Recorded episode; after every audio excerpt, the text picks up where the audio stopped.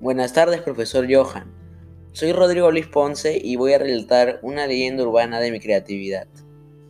Esta es una historia sucedida en octubre de 1988, en el distrito de Anaguara, en Arequipa. Esta era una pareja de ancianos que vivían solos en el campo, en el medio de sus campos de cultivo de maíz. Ellos habían sido abandonados por sus hijos, muy mal agradecidos. Cuando los ancianos tenían 80 años aproximadamente, José, el anciano, sufría de Alzheimer, una triste enfermedad. Perdía el conocimiento y desconocía a su esposa. Una noche muy fría, el anciano José agredió a su esposa de 80 años, la mató y luego él se suicidó.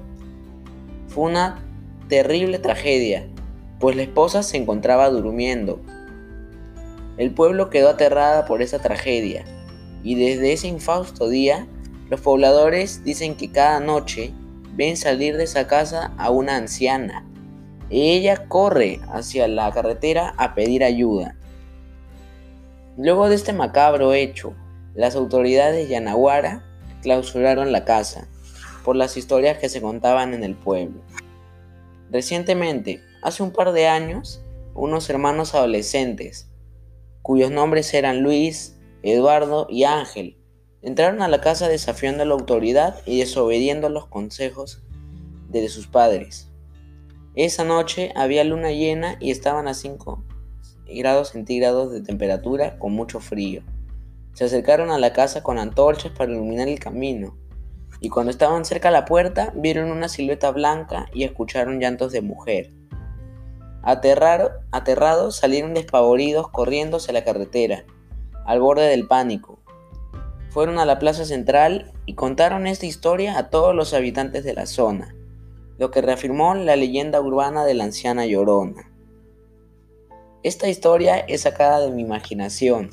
Sin embargo, hay varias historias que se cuentan alrededor de esta zona debido a muertes muy penosas que han sucedido cerca de carreteras o en edificios abandonados. Esto nos hace reafirmar que no podemos desafiar la autoridad.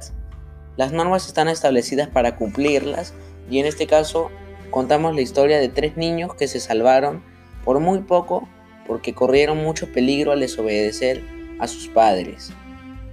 Así que simplemente hay que obedecer las órdenes establecidas, ya que se busca eh, hacer que la gente obedezca y poner firme palabra a lo que puede ser algo que salve tu vida.